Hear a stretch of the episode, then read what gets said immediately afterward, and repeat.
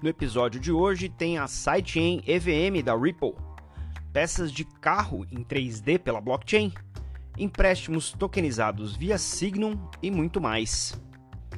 Eu sou Maurício Magaldi e esse é o Block Drops, o primeiro podcast em português sobre blockchain para negócios. As notícias que você ouve aqui não têm qualquer vínculo com o meu trabalho atual não configuram nenhuma forma de patrocínio, propaganda ou incentivo para o consumo e têm o foco exclusivamente educacional para o mercado. Um dos grandes desafios quando você lança uma nova blockchain, qualquer que seja ela, é você capturar a comunidade de desenvolvedores. Né? A Electric Capital, que é um fundo de investimento, tem um relatório muito interessante Todo trimestre eles atualizam a atividade de desenvolvedores. A A16Z Crypto, que é o braço de cripto do Anderson Horowitz, que é outro fundo de venture capital, também tem aí um relatório parecido. E por que, que é importante, né? É, desenvolvedor gosta de criar coisas novas, gosta de, né, de ser pago, né? Então, onde tem dinheiro, onde tem oportunidade, os desenvolvedores vão é, se aglomerar, né? E nesse momento de cripto, o principal ecossistema de desenvolvimento não é nem o Ethereum enquanto blockchain, mas é a Ethereum Virtual Machine, que é o ambiente de, né, de desenvolvimento e execução de contratos inteligentes é, que uh, hoje predomina no mercado cripto. E a Ripple, que é a fabricante né, do, do, do Ripple Ledger, ou do XRP Ledger, anunciou de maneira muito inteligente, na minha opinião, uma uh, XRP Ledger, uma sidechain XRP Ledger, que é compatível com EVM, com a Ethereum Virtual Machine. E aí está oferecendo isso como uma maneira é, rápida e segura de trazer aplicações é, Web3 nativas para dentro uh, da Ledger, né, da, da XRP Ledger. Então eles anunciaram é, essa semana. E aí já tem algumas coisas interessantes que eles compartilharam aí é, no press release ou né, na, na, na página desse projeto. Uh, a primeira é uma questão de, de, de performance, né? Eles estão prometendo aqui mil transações por segundo, uma, um tempo de finalidade, né, ou de bloco a cada 5 segundos. É, o, o, o, finalização do bloco, né, quando quando o bloco é considerado final, né? Então, uma vez que, que ele é colocado, é, ele é instantaneamente validado e ela é completamente compatível com a EVM, com a Ethereum Virtual Machine, que permite conectar inclusive é, as wallets já tradicionais, né? Por exemplo, as MetaMasks, né? Ele usa essa versão da Ledger, né? EVM Compatible, ela usa um consenso, né, um algoritmo de consenso chamado Proof of Authority, que utiliza é, um número de delegados, né, de, de, de nós designados pré-determinados, que dá a esses nós a possibilidade de validar as transações né, na rede, é, fazer atualização né, da base de dados e replicação, e de adicionar ou remover validadores dentro dessa rede, né? De acordo uh, com uh, a XRP, essa sidechain utiliza um, um, algoritmo chamado Comet BFT, que é um fork do Tendermint. Tendermint é um dos uh, consensos mais populares aí, né, nas blockchains mais modernosas e é um, um algoritmo é, BFT, né, Byzantine Fault Tolerant, que é bastante resiliente do ponto de vista de ataque. Está é, tá utilizando como SDK a, a, biblioteca do Cosmos, né, que utiliza também Tendermint e permite que você crie, customize é, blockchains utilizando diversos módulos. Aí, o Cosmos é uma das blockchains modulares mais interessantes aí, né? E, e obviamente é interessante ver essa fusão, né? E aí vem um pouco do assunto do, do que foi o verão aqui no hemisfério norte, que foi o verão das L2, né? No final das contas, aí o que a gente está vendo é um surgimento uh, de um movimento de L2 muito forte, muito impulsionado aí pelos tais SDKs ou CDKs, né, os Chain Development Kits, que permitem que você implemente uma blockchain de segunda camada de maneira muito rápida. Interessante, vamos ver o que, que vem por aí, né? O que, que os desenvolvedores então anunciam em relação a essa XRP EVM, essa sidechain. Vamos ver quem constrói, quais são as aplicações que vão chegar é, primeiro né, na mainnet dessa sidechain. E imagino aí que deva ser coisa do mercado financeiro. Né? A Ripple que tem atuado bastante, é, inclusive no ambiente de CBDCs aí ao redor do mundo. Vai ser interessante ver isso avançando. Uma das principais características das blockchains em geral, por conta da sua característica de imutabilidade, é a tal da rastreabilidade, né? Você conseguir ver a alteração de estado de um determinado ativo é, ao longo do tempo, né? Isso é, se presta a vários casos de uso, especialmente os que envolvem a cadeia de suprimento. E uma das coisas mais interessantes é que cadeia de suprimento elas estão sendo transformadas né, de várias maneiras, inclusive é, pela presença de sensores né, de internet das coisas, os IoTs, e também em função da disponibilidade agora das impressoras 3D industriais. E nessa fusão né, de, de tecnologias, eu cruzei com esse artigo aqui essa semana, uma startup aqui do Reino Unido chamada Authentica Car, que faz impressão de partes de automóvel é, 3D, ou seja, pega a especificação e coloca na impressora, a impressora imprime aquela parte para poder é, montar o carro, anunciou uma, uma infraestrutura baseada em NFT, ou seja, os, os projetos, né, as blueprints do, das partes dos veículos vão ser tokenizadas nesse NFT e ao, invés de você mandar né, a, a, a peça, uh, você compra o um modelo NFT né, e ele imprime na impressora 3D mais perto né, do comprador e, e, cria aí todo um ecossistema né, de distribuição baseado no ativo digital e o que é interessante no caso da Authentica Car é que esse NFT ele tem uh, uma proteção de propriedade intelectual do OEM, que é o Original Equipment Manufacturer, né, o fabricante original do equipamento.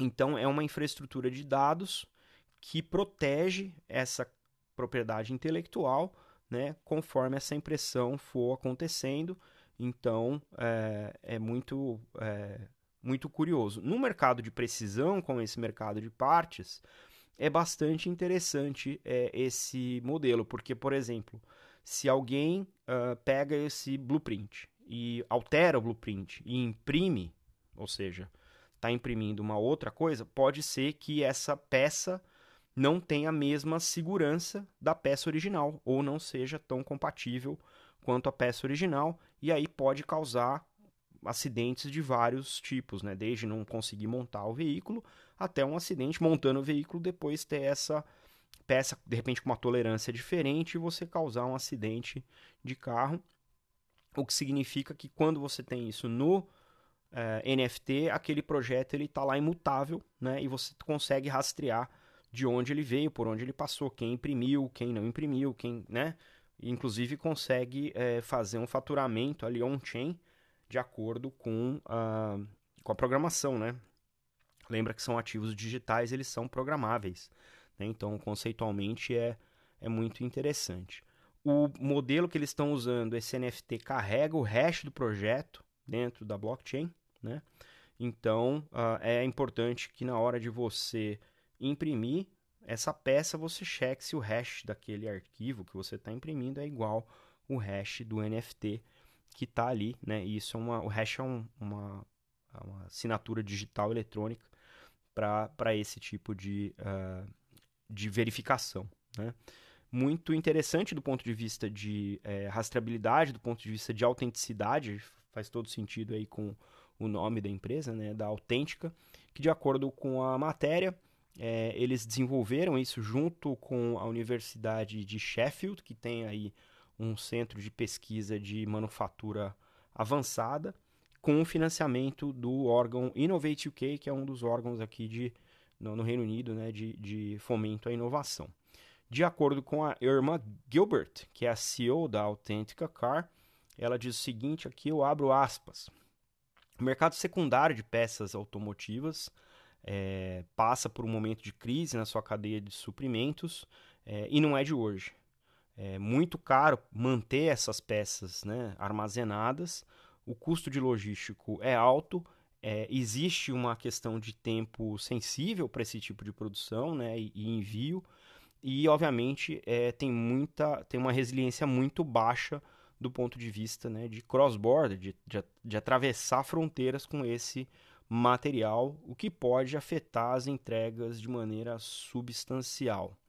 As tecnologias digitais estão catalisando, né, finalmente, uma transformação radical na cadeia de suprimento global, alavancando, entre outras coisas, o poder da automação, da, da análise de dados e inteligência para melhorar a eficiência, a visibilidade, sustentabilidade e resiliência. Fecha aspas. Falo tudo o que a gente gosta de ouvir aqui no Block Drops. A gente vem ouvindo, vem falando muito, né? Já não é de hoje, do modelo ou da tendência de tokenização de ativos reais, os tais dos RWAs, né? Real World Assets. E, e obviamente isso é um movimento que ainda é fragmentado, é muito variado do ponto de vista de arcabouço regulatório, então tem uma série de limitações é, para que isso se torne é, de maneira ampla utilizado né, e traga os benefícios em escala que a gente já entende que a tokenização traz, mas isso obviamente leva tempo, especialmente porque tem uma questão regulatória, né, do ponto de vista de que muitos desses ativos reais já existem em uh, outros formatos e são regulados. E aí, ponto para os reguladores que estão avançando cada vez mais rápido, cada vez mais organizadamente. De destaque: é, Brasil, Singapura, é, Suíça, Luxemburgo e Reino Unido. E esse caso que eu trago aqui para vocês agora é o caso é, da Signum, que é um dos bancos cripto né, baseados na Suíça, um dos mais populares, e do também do regulador suíço, por que não, que é um dos reguladores que primeiro abraçou a criptoeconomia. É, eles, a Signo anunciou essa semana, junto com uh, o fundo uh, Fazanara, é, a tokenização de uma linha de empréstimo da Float, que é um fornecedor de é, software as a service, né? E estão tokenizando parte do portfólio que eles contrataram né, de empréstimo uh, junto da Fazanara para o mercado secundário. Né? Esse, uh, esses tokens eles são uma tranche júnior né, do empréstimo. A Fazanara é, tem sob gestão 4 bilhões de dólares, então estão acostumados a gerenciar grandes volumes. Também estão voltados, bastante voltados é, para o mercado de ativos digitais, né? Esse fundo ele já apareceu aqui mais de uma vez aqui no podcast. E esse, esse, essa tranche é uma tranche com mais risco, obviamente, e tem um retorno maior. É um, uma tranche com 18 meses de maturidade, né, de duração, e vai pagar 14% ao ano e está sob a gestão uh, do, do arcabouço regulatório suíço as leis de DLT. Nesse caso aqui, é, esse investimento nessa tranche em geral ele é muito ilíquido, ou seja, não tem muito mercado secundário. Nesse caso, com a tokenização, a Signum consegue oferecer através da SignX, que é o seu, seu mercado secundário, consegue oferecer isso é, com um ticket menor, né, aumentando aí a base de investidores é, potenciais. Nesse caso, ainda a Signum olha muito para investidores institucionais, não para investidores do varejo. né, fazendo então a fracionalização e uh, oferecendo isso no mercado secundário para melhorar a liquidez. De acordo com o Francesco Filha, que é o CEO e cofundador do Fazanara Capital, é, ele diz aqui, eu abro aspas, é, mercados de dívida tokenizado estão à beira de se tornar é, mainstream e a gente espera que essa classe de ativos alcance até 2020, até 2030 cerca de 3,5 trilhões de dólares globalmente. Essa parceria com a Signum é um avanço para a tokenização e estamos dedicados a oferecer ainda mais dívida on-chain. Estamos super orgulhosos de poder apoiar a Float nesse uh, portfólio de dívida de alta performance junto da Signum, que é um ambiente líder de mercado, fecha aspas. De acordo com a matéria, a Signum está emitindo isso usando a Polygon, a Signum que tem inclusive é, uma implementação uh, super, Supernet né, da, da Polygon, a gente já comentou aqui, né, e bacana ver tokenização levando aí é, mais acesso né, para uh, ah, empreendedores, no caso da Float, e investidores né, que vão comprar aí no mercado secundário via Signum é, e vão poder uh, avaliar isso ao longo desse período. Muito bacana e a gente vai continuar acompanhando a RWAs porque faz um baita de um sentido.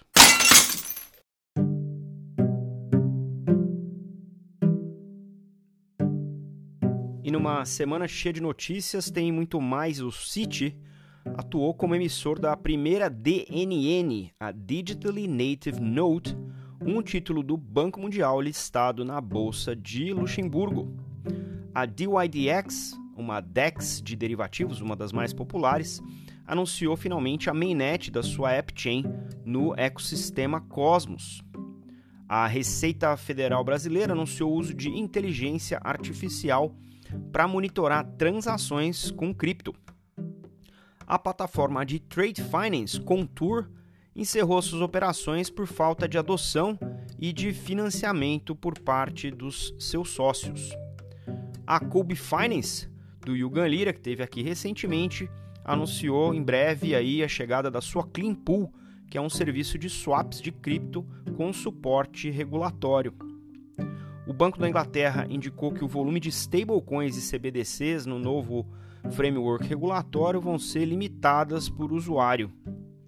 Os smart contracts da POL, o token nativo da Polygon 2.0, são implementados na mainnet do Ethereum, mais um passo aí em direção ao Polygon 2.0. A Google propôs um desenho de CBDCs offline como parte do projeto Polaris do BIS, o Bank for International Settlements. O parlamento do Reino Unido aprovou uma lei que permite o confisco de criptoativos quando usados para atividades ilegais. Já existe jurisprudência no Reino Unido sobre isso, inclusive. E a Arbitrum Foundation anunciou o Orbit, que é uma, um arcabouço aí tecnológico para deploy de blockchains Layer 3 construídas em cima da rede Arbitrum.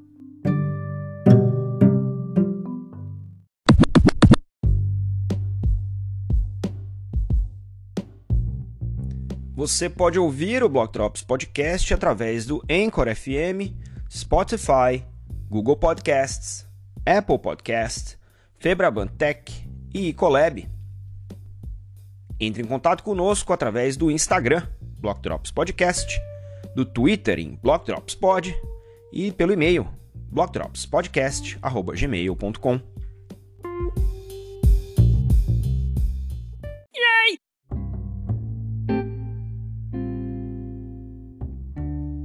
Os salves de hoje, para quem compartilhou os links que você encontra na descrição do episódio, vão para Leandro Pereira, Conor Brady, Henrique Leite, Carlos Arena, Anthony Day, Henrique HK, Fábio Frosinini, Brian Sania e Yugan Lira. Acompanhe os meus conteúdos em inglês em bi.elevenfs.com. Me sigam também em blogdrops.lens e na newsletter do LinkedIn. Não se esqueça de deixar aí as estrelinhas no seu tocador favorito. A gente fica por aqui. Stay rare, stay weird, LFG.